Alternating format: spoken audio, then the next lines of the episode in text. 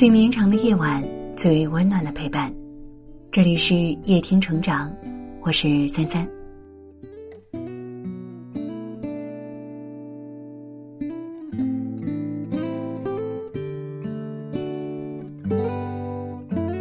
有人问，幸福是什么？答案皆不相同。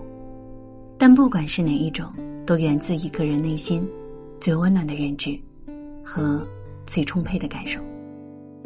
幸福不是外在的虚无，而是内在的需求。这一秒比上一秒快乐，这就是幸福。契诃夫说：“如果你手上扎了一根刺，那你应当高兴才对。幸亏不是扎在眼睛里。”起初觉得这句话很幽默风趣，后来才懂得，这是一种豁达的人生智慧。每个人对幸福的追求不同，所以幸福的底线也会不一样。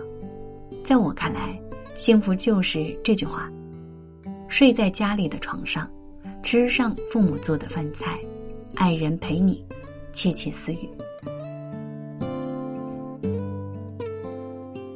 听友吴阳分享过这样一件事：十年前，他公司倒闭，欠了上百万的债，只能把房子卖了，一家三口从此居无定所。他有过轻生的念头，但被两件事情改变了。第一件，他路过一家菜市场，听到卖菜老板的叫卖声，还有菜刀剁排骨的声音，他瞬间觉得人间很美好，便买了一点菜回去做饭了。第二件，他经过了一个弄堂，碰到了有人在搬家。弄堂堆满了全新的家具，可唯独有一张旧床。有人问：“这个旧床不是让你扔掉，怎么还搬过来了？”有人答：“这个床可不能扔，他陪了我十五年了，睡在上面踏实。”他听完了这句话，想到了老家那个古老的床，陪伴了他几十年的时光。他蹬了几个小时的自行车回到了老家，父母给他下了一碗面。吃完面之后，他躺在床上，阳光透过窗户照进来。这一刻，他得到了久违的踏实感。他做了一个决定，要去当木匠，做最好的床。最后，他真的成为了当地有名的木匠，还开了一家家具厂。他深刻的体会到。床能给予人最深厚的安全感，幸福就是躺在自家的床上。等你历经千帆，看见世间繁华，经历过居无定所的日子，便会明白，幸福就是能够回家，能够睡个好觉。家承载了太多的感情，床给予了给予了太多安全感。有家回，一身有所属。有床睡，已心有所安。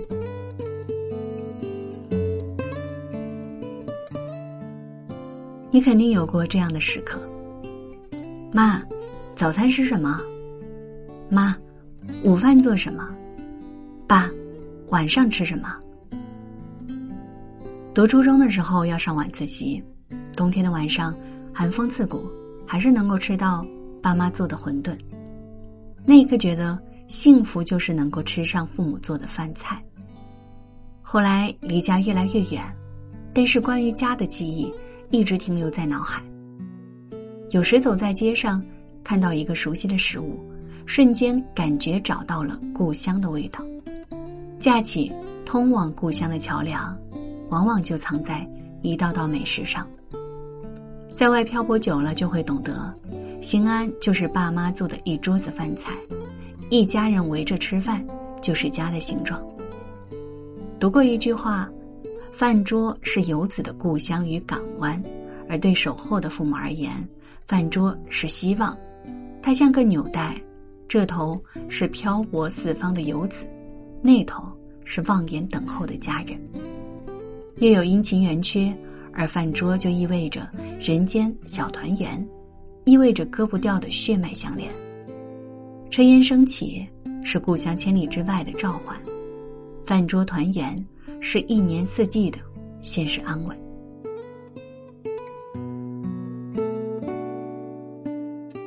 在网上看到这样一个故事：女孩结婚两年，丈夫沉默寡言，不善表达。她兴致勃勃的跟丈夫说话，却得不到一点的回应。两个人坐在饭桌上，丈夫就只顾吃饭。她甚至觉得丈夫是不是患病了？但除了很少说话，其他都没问题。她提出离婚，可是丈夫不理解。她哭着说：“你用你的冷漠杀死了我对婚姻的热情。”丈夫听完这番话，才意识到自己的错误，就主动给她买了一个手镯，当做道歉的礼物。他说：“再贵的饰品也比不上一双有温度的手，一个温暖的怀抱，一句温柔的话。”后来，丈夫做出了改变，两人的感情才慢慢的升温。其实，真正让人失望的不是大吵大闹，不是嚎啕大哭，而是沉默无言。婚姻的核心就在于交流，一言一行都是爱。世上最幸福的事，大概就是枕边人随时能够和你窃窃私语，能够读懂你的心情，听懂你的言语。爱就是你愿说，爱是我愿听，爱是互相交流，爱。是聊得来。当然，陪伴孩子相当重要。陪伴孩子成长的过程，让父母重拾孩童时光，找到久违的快乐，让忙碌的日子多了一些乐趣。如果你问什么是最好的生活，那么我会回答：有家回，路途遥远也能气定神闲；有饭吃，生活再淡也能食之有味。有人爱，日子再苦也能向阳而生；有孩子，压力再大也能严厉带过。愿余生吃好睡好，所爱之人全部安好。一切都是柔软又宁静，每个路口花都开在阳光里。小店门前传来好听的恋曲，不用太久就能走到目的地。人来人往里满是善意，这是最平凡的一天啊，你也想念吗？不追不赶，慢慢走回家，就这样虚度着年华，没牵挂，只有晚风轻拂着脸颊。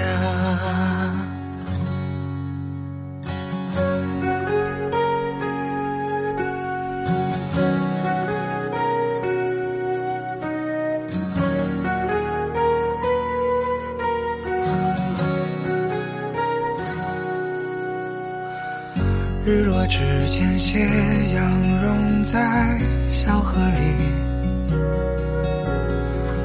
逛了黄昏市场，收获很满意。朋友打来电话，说他在等你。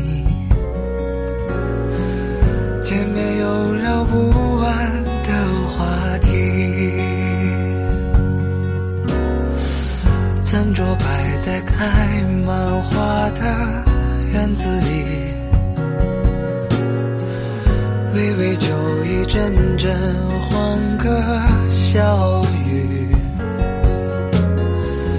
从不考虑明天应该去哪里，因为今夜的风太和煦。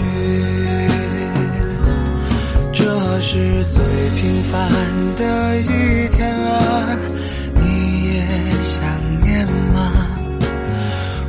却不赶，慢慢走回家，就这样虚度着年华，没牵挂，只有晚风轻拂着脸颊。这是最完美的一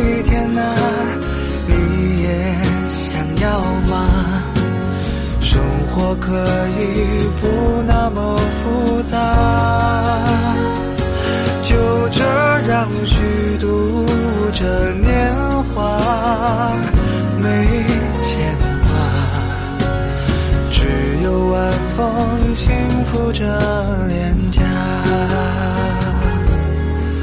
总有一天，我们会找到他。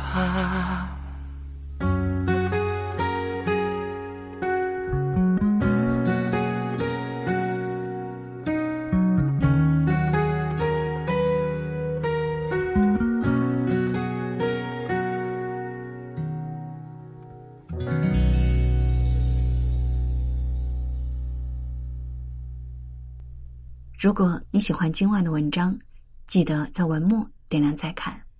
我是三三，今晚谢谢你来陪我，晚安。